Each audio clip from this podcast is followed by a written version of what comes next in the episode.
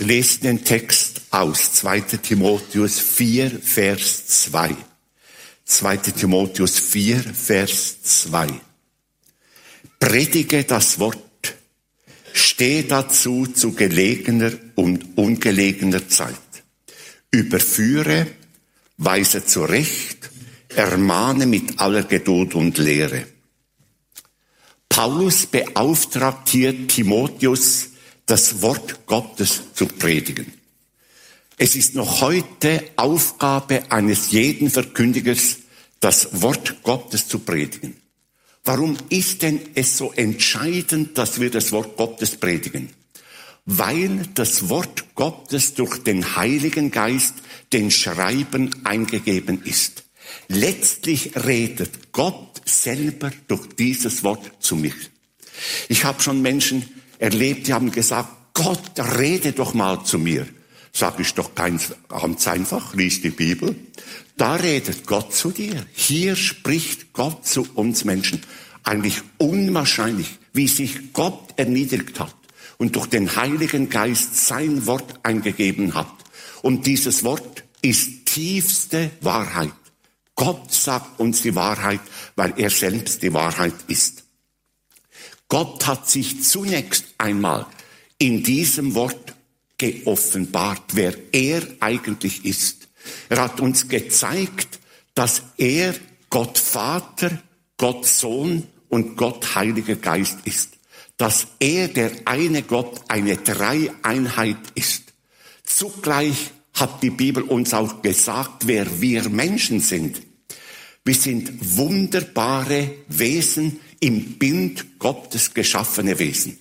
Und weil wir im Bild Gottes geschaffen sind, sind wir trinitarisch aufgebaut. Geist, Seele, Leib. Nur, dass ihr wisst, ihr seid alle drei, nicht eins. Und schon wunderbar. Wir sind eben im Bild Gottes geschaffen.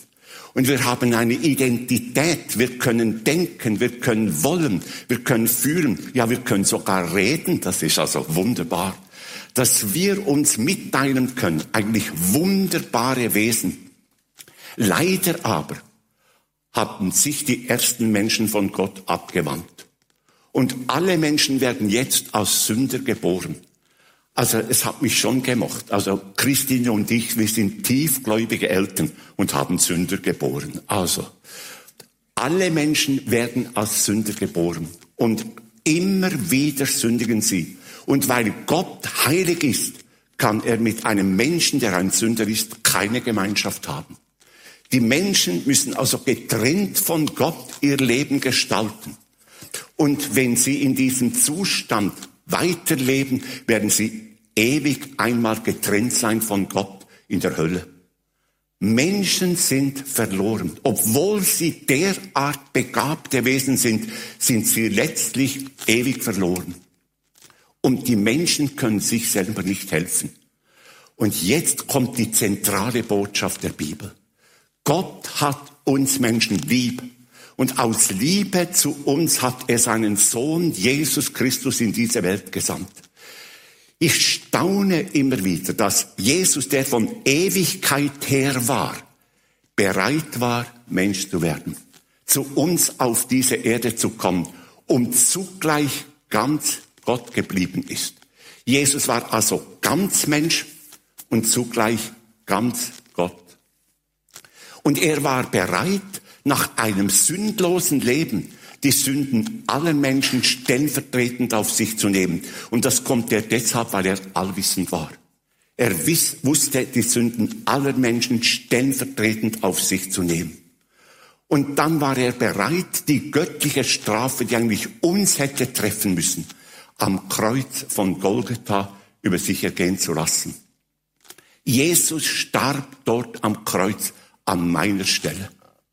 Und Jesus Christus ist am dritten Tag auferstanden. Er lebt heute und bietet heute allen Menschen die Vergebung der Sünden und die Stellung der Gotteskindschaft an. Eigentlich das Wunder aller Wunder, das uns in der Bibel beschrieben wird. Jesus kann alle Menschen retten. Und das ist eigentlich wunderbar, das zu sehen. Unsere Aufgabe ist es nur, diese Rettung anzunehmen, indem wir glauben, dass Jesus auch für uns am Kreuz gestorben ist und uns ein neues, ewiges Leben schenkt. Eigentlich das ist die Zentralbotschaft. Wir haben es in den Liedern schon besungen.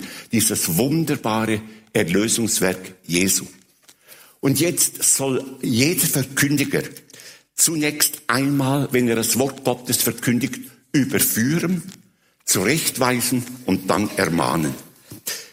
Zunächst einmal gilt es zu beachten, zu überführen. Überführen heißt, ich soll Menschen, die noch nicht bekehrt und wiedergeboren sind, die noch Sünde sind, soll ich zeigen, du brauchst Jesus. Du brauchst den auferstandenen Christus. Wenn du so weiterlebst, kommst du schließlich in die Nacht und Finsternis. Aber Jesus ist da, der dich retten möchte. Und die Rettung sieht so aus, dass du deine Sünden in Reue Jesus bekennst. Und Jesus wird dir deine Sünden vergeben. So steht es in 1. Johannes 1, Vers 9. Wenn wir unsere Sünden bekennen, ist er treu und gerecht, dass er uns die Sünden vergibt und reinigt uns von aller Ungerechtigkeit. Und dann dürfen wir noch Jesus den Auferstandenen bitten, in unserem Leben Wohnung zu nehmen. Und wenn Jesus in mein Leben eintritt, werde ich ein Kind von Gott. So steht es in Johannes 1, Vers 12. Wie viele ihn aber aufnahmen, denen gab er Macht, Gottes Kinder zu werden, die an seinen Namen glauben. Wenn ich also Jesus meine Sünden gebracht habe, Jesus in mein Leben aufgenommen habe, bin ich gerettet. Und wenn ich sterbe, werde ich einmal in der Herrlichkeit sein. Wunderbar, wunderbar. Und dieses Wort, das ich weitergebe, hier steht geschrieben, der Verkündiger soll zu diesem Wort stehen. Ich soll ganz klar sagen, für mich ist die Bibel bis ins letzte tiefste Wahrheit. Gott redet durch dieses Wort zu mir. Und ich soll es zu gelegener Zeit verkündigen und zu ungelegener Zeit. Gelegene Zeiten, das sind die Gottesdienste. Da habe ich gelegene Zeit, dieses Wort zu verkündigen. Auch in Bibelstunden, Gebetsstunden soll ich dieses Wort verkündigen. Auch an Hochzeiten, aber es gibt auch ungelegene Zeiten. Für mich als Verkündiger war das immer dann, wenn ein geliebter Mensch gestorben war, zu dem ich eine tiefe Beziehung hatte. Am liebsten wäre ich manchmal in die hinterste Reihe gesessen und hätte geweint und musste auf der Kanzel eine Botschaft weitersagen. Ungelegene Zeit. Aber es ist wichtig, dass wir das Wort weitersagen. Und weiter sollen wir mit diesem Wort, wenn wir überführt haben, auch zurechtweisen. Es geht hier um ein helfendes Zurechtweisen, nicht um ein forderndes Zurechtweisen. Die, welche sich bekehrt haben, eine Wiedergeburt erlebt haben, denen sollen wir jetzt helfende Zurechtweisung geben. Es geht nämlich darum, wenn Jesus in mein Leben gekommen ist, dass ich ihm das Herrschaftsrecht über mein Leben einräume. Dass ich jeden Tag sage, Herr Jesus, du darfst heute mein Herr sein. Ich will dir gehorchen. Ich will für dich leben. Ich mache das jeden Morgen so, dass ich sage, Herr Jesus, ich kann nur staunen, dass du mir die Sünden vergeben hast. Ich kann nur staunen, dass du durch den Heiligen Geist in mir Wohnung genommen hast, dass ich dein Kind sein darf. Und du darfst heute über mein Denken, über mein Wollen, über mein Gefühl, über meine Glieder verfügen. Leider habe ich nicht mehr. Und ich will wirklich, dass dein Name durch mein Leben heute verherrlicht wird. Ich will deinen Namen groß machen, wie es in unser Vater steht. Geheiligt werde dein Name. Und wir sollen die Menschen zurechtweisen und sagen, bitte, gib Jesus das Herrschaftsrecht in deinem Leben. Und versuch nicht selber dein Leben zu gestalten. Einige sagen, jetzt bin ich gläubig geworden, jetzt muss man sich zusammenreißen und gläubig sein. Äh, äh, das geht nicht. Sondern Jesus in mir wirkt dieses Gläubigsein. Mein Leben soll ich ihm zur Verfügung stellen, damit er durch mich das wirken kann. Und zurechtweisen heißt auch, ich soll den Gläubigen sagen, bitte, Pflege eine tiefe Beziehung zu Jesus, deinem wunderbaren Retter. Nimm dir jeden Tag Zeit, um persönlich im Gebet mit Jesus zu reden. Und sag ihm all das, was dich bewegt und dich beschäftigt.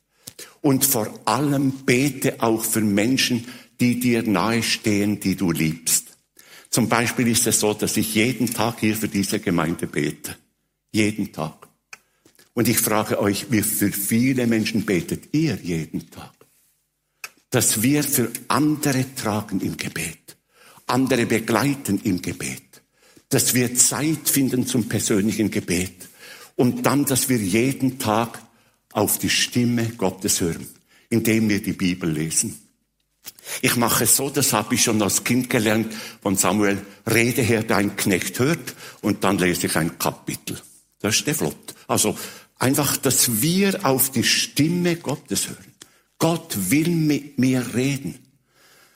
Aber warum sagt das jetzt unter Zurechtweisung?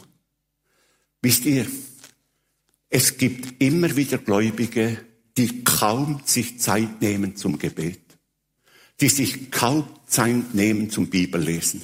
Jesus ist irgendwie etwas Fremdes in ihrem Leben.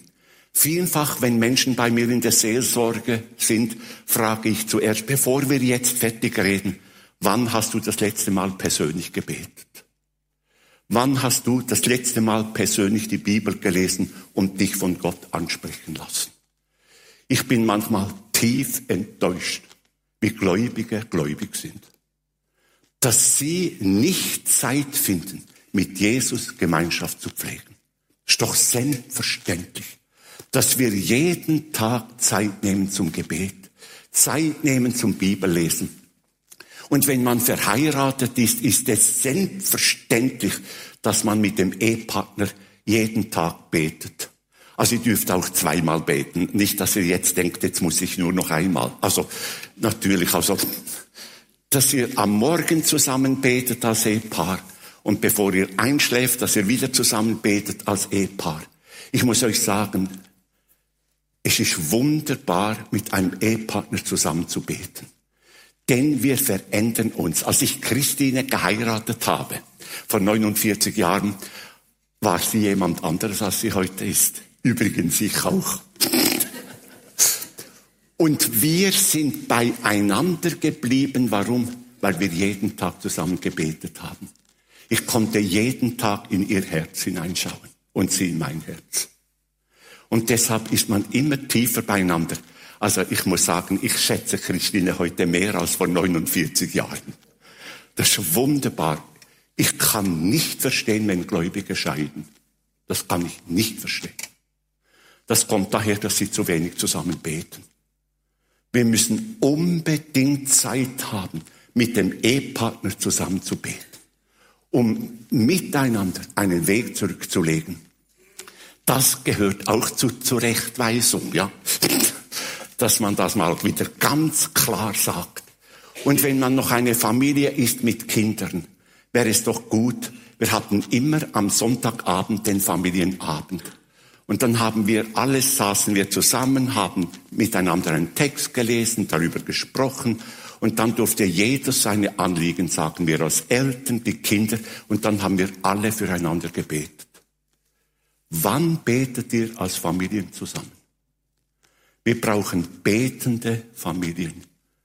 Bitte betet als Familien zusammen. Nicht nur als Ehepaar, sondern dass wir als betende Familien zusammen sind. Und wir brauchen wieder, dass wir wirklich gläubig sind. Nicht nur gläubig reden, sondern gläubig sind. Und das Leben wirklich so gestalten. Und zum Gläubigsein gehört auch, dass ich den Menschen, die an mir schuldig geworden sind, dass ich ihnen vergebe. Es ist nämlich so, dass wir in unserem Leben von anderen Menschen verletzt werden. Dass die uns wehtun, dass die uns Vorwürfe machen, die stimmen gar nicht. Das, stimmt ja gar nicht. Und übrigens, mit dem rede ich kein Wort mehr. Also, den, den behandle ich nur noch wie Luft. Also, das ist fertig. Bei mir steht im Unser Vater etwas ganz anderes und vergib uns unsere Schuld, Wie geht's weiter? Wie wir vergeben unseren Schuldigern.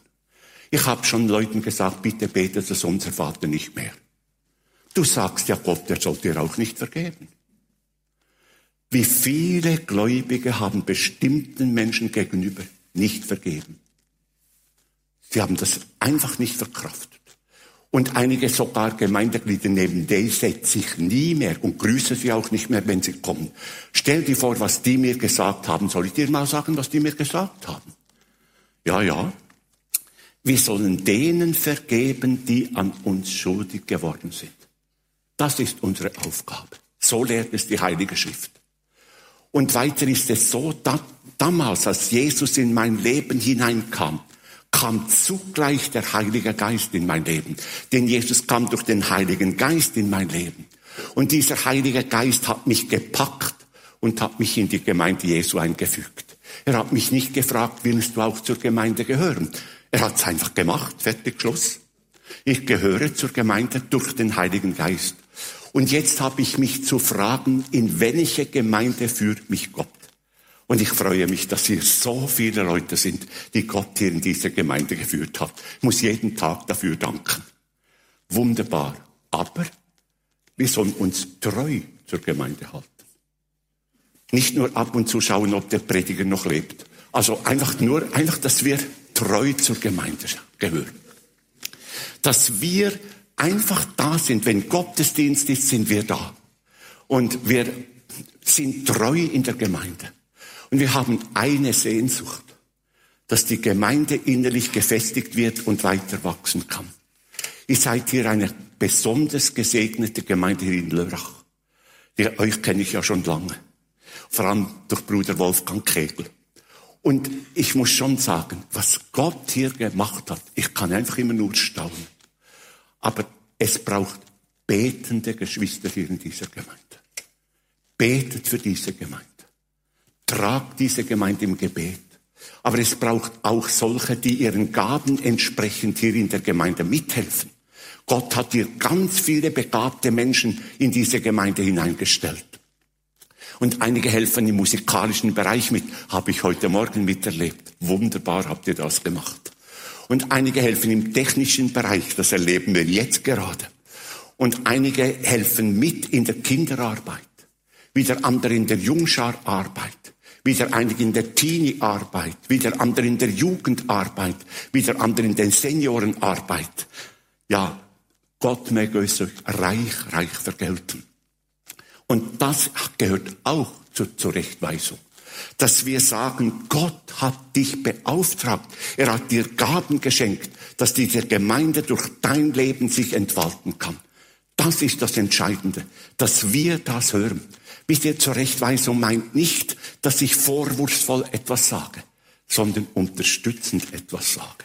Um das geht es eigentlich, dass wir Gläubige gläubig leben, dass wir den Glauben praktizieren in unserem Alltag.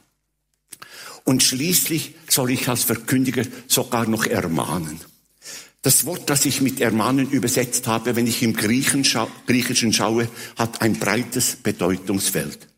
Es kann vor allem ermutigen und trösten heißen.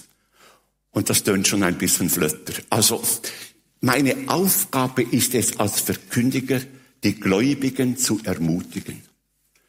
Wir alle, die wir jetzt hier sitzen, wenn ihr wirklich gläubig seid, ihr habt alle einen Glaubenskampf. Der Teufel versucht euch immer wieder zur Sünde zu verleiten. Dass man Dinge schaut im Fernsehen, die nicht richtig sind dass man Dinge über andere sagt, die nicht richtig sind. Und dass wir, ich muss ermutigen und sagen, bitte dient nicht der Sünde, dient Jesus. Und wenn ihr der Sünde gedient habt, beugt euch vor Gott, bekennt es Jesus und er reinigt euch mit seinem heiligen Blut. Und ich möchte euch ermutigen, bitte helft mit hier in dieser Gemeinde. Noch etwas, und ich möchte mal all denen danken, die hier mithelfen. Also ich staune immer wieder.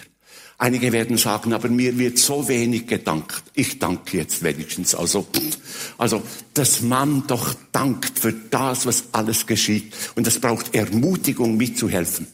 Aber es braucht auch Ermutigung, im Alltag zu meinem Glauben zu stehen. Dass ich meine Nachbarn wissen das, meine Arbeitskollegen, Kolleginnen, ich bin eine gläubige Person. Und es braucht vor allem Ermutigung, bitte führt andere Menschen zu Jesus. Wisst ihr, ich komme, ich war ja im Jahr 74 wurde ich Pastor und da habe ich so in den 80er Jahren, 90er Jahren erlebt, Wilhelm Paas, dann war noch äh, das Jans-Team und so, wie viele Menschen sich bekehrt haben. Ich habe das erlebt. Und heute merke ich, ich, irgendwo, wo sind die Bekehrungen? Wir brauchen wieder Bekehrungen. Und vor allem eines, führt eure eigenen Kinder zu Jesus. Ich habe eine Studie gelesen für die Schweiz, das nicht für Deutschland. Wenn alle Kinder aller gläubiger Eltern gläubig geworden wären, wir hätten etwa doppelt so viel Gläubige in der Schweiz, wie wir heute haben. Er hat dann geschrieben, das wäre die größte Erweckung, wenn die Kinder der gläubigen Eltern den Glaubensweg gehen würden später. Bitte betet hier für die nachwachsende Jugend aber betet auch für die freie evangelische Schule. Für die bete ich auch für viele Lehrer dieser Schule, damit sie viele Kinder hier aus Lörrach zu Jesus führen. Und diese Schule ist ein riesiger Segen hier für diese Region. Ich kann nur staunen. Und wir wollen ganz fest für diese Schule beten. Aber wir wollen eine Sehnsucht haben. Menschen zu Jesus führen. Denn ein Mensch, der nicht Jesus findet, ist ewig verloren. Nicht nur zwei, drei Jahre. Und wir wollen sie zu Jesus führen, damit sie in der ewigen Herrlichkeit einmal bei Gott sein dürfen. Und uns einmal im Himmel umarmen und sagen, du hast mich zu Jesus geführt, nach 10.000 himmlischen Jahren uns umarmen und sagen, dass ich hier sein war, bist du schuld. Das ist also, das ist eine wunderbare Schuld also. Dass wir andere Menschen zu Jesus führen, das ist unsere Aufgabe. Und ich soll auch trösten. Wisst ihr, es gibt Menschen, die haben es schwer. Die haben Krankheitsnöte in ihrem Leben. Die haben Schwierigkeiten. Und meine Aufgabe als Verkündiger ist es zu trösten. Und sagen, Gott sieht dich. Komm, wir beten zusammen. Bitte besucht kranke Leute. Betet mit ihnen. Tröstet sie. Viele haben große Probleme und große Nöte. Und sie brauchen, dass man sie tröstet dass man sie begleitet. Und viele haben Schwierigkeit vielleicht mit einem ihrer Kinder oder Schwierigkeiten am Arbeitsplatz. Die brauchen Trost. Dass wir sie trösten, unterstützen, mit ihnen beten und ihnen helfen, damit sie Kraft haben. Es ist ganz entscheidend wichtig, dass wir tröstende Menschen sind. Und es braucht vor allem dann Trost, wenn ein geliebter Mensch gestorben ist und wir Abschied nehmen am Grab. Das braucht enorm Trost. Ich mag mich noch gut erinnern, als ich am Grab meiner Mutter stand. Das kann man gar nicht in Worte fassen. Abschied nehmen. Klar, meine liebe Mutter war gläubig, ich werde sie einmal im Himmel wieder umarmen. Aber gleichwohl, Abschied nehmen, es braucht Trost. Es braucht Zuspruch, dass wir das immer wieder neu beachten. Und jetzt steht hier, dass der Verkündiger des Wort Gottes immer wieder neu verkündigen soll, weil Gott selber zu uns spricht. Und zwar soll er das mit Geduld machen. Wir als Verkündiger hätten manchmal gerne mehr Bekehrung, dass die Gläubigen sich mehr einsetzen würden, dass das Reich Gottes gebaut würde. Und dann ist eine gewisse Ungeduld da. Das ist nicht gut. Geduld haben in der Verkündigung heißt, ich bete für die, denen ich das Wort Gottes verkündige. Ich habe das in Langenthal gemacht, ich habe das in Aarau gemacht.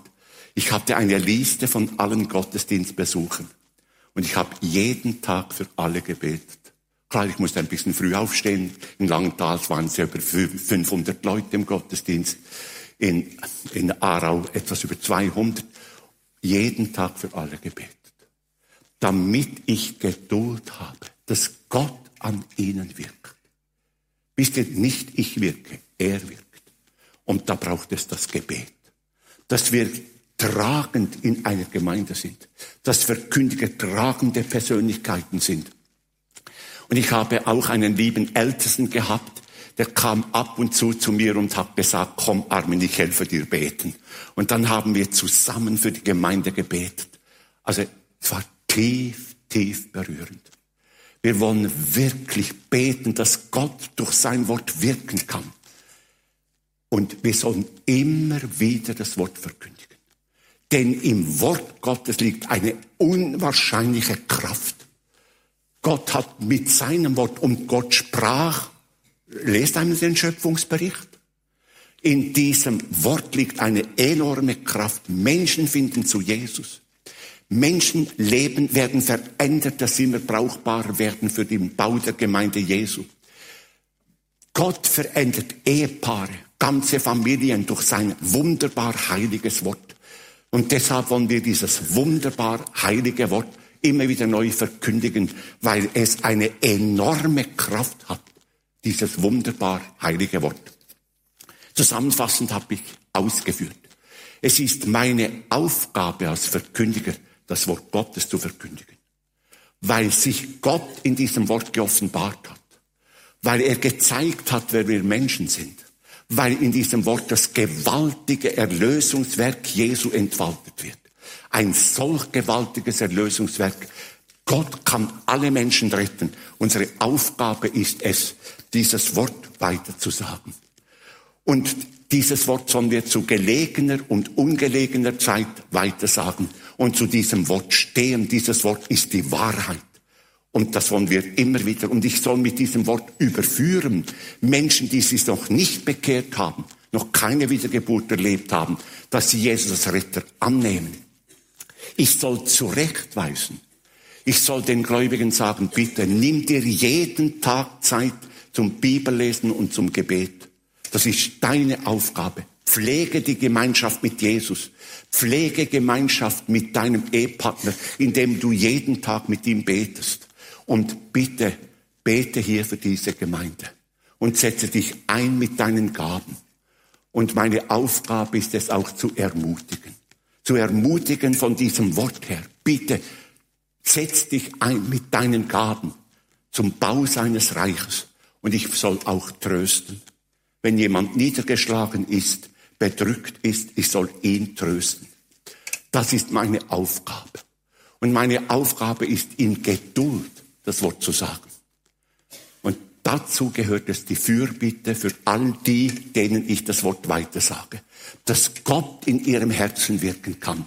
Denn im Wort Gottes liegt eine gewaltige, wunderbare Kraft. Amen. Ich bete. Herr Jesus, ich bin tief, tief beeindruckt von der wunderbaren Kraft deines göttlichen Wortes. Und ich danke dir, dass du dich ewig heiliger Gott in diesem Wort geoffenbart hast. Dass du uns gezeigt hast, dass wir von Natur aus Sünder sind. Und dass du uns dir dein wunderbares Erlösungswerk gezeigt hast in deinem Wort.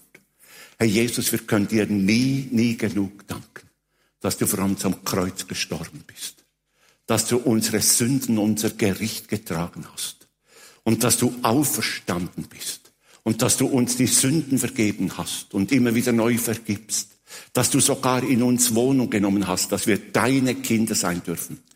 Wir beten dich an.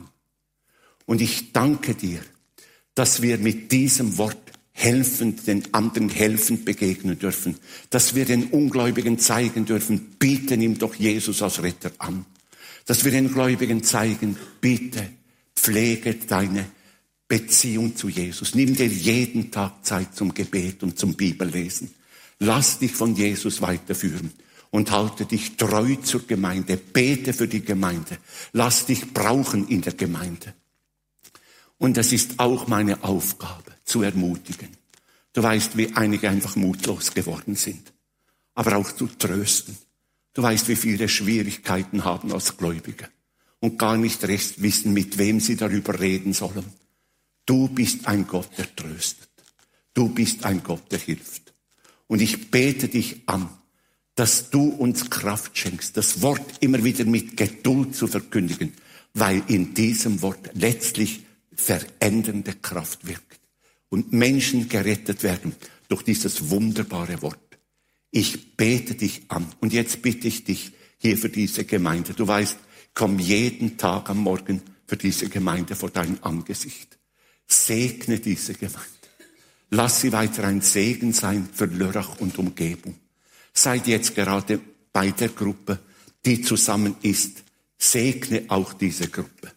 Und vor allem Timo Scherer. Segne ihn. Stärke ihn.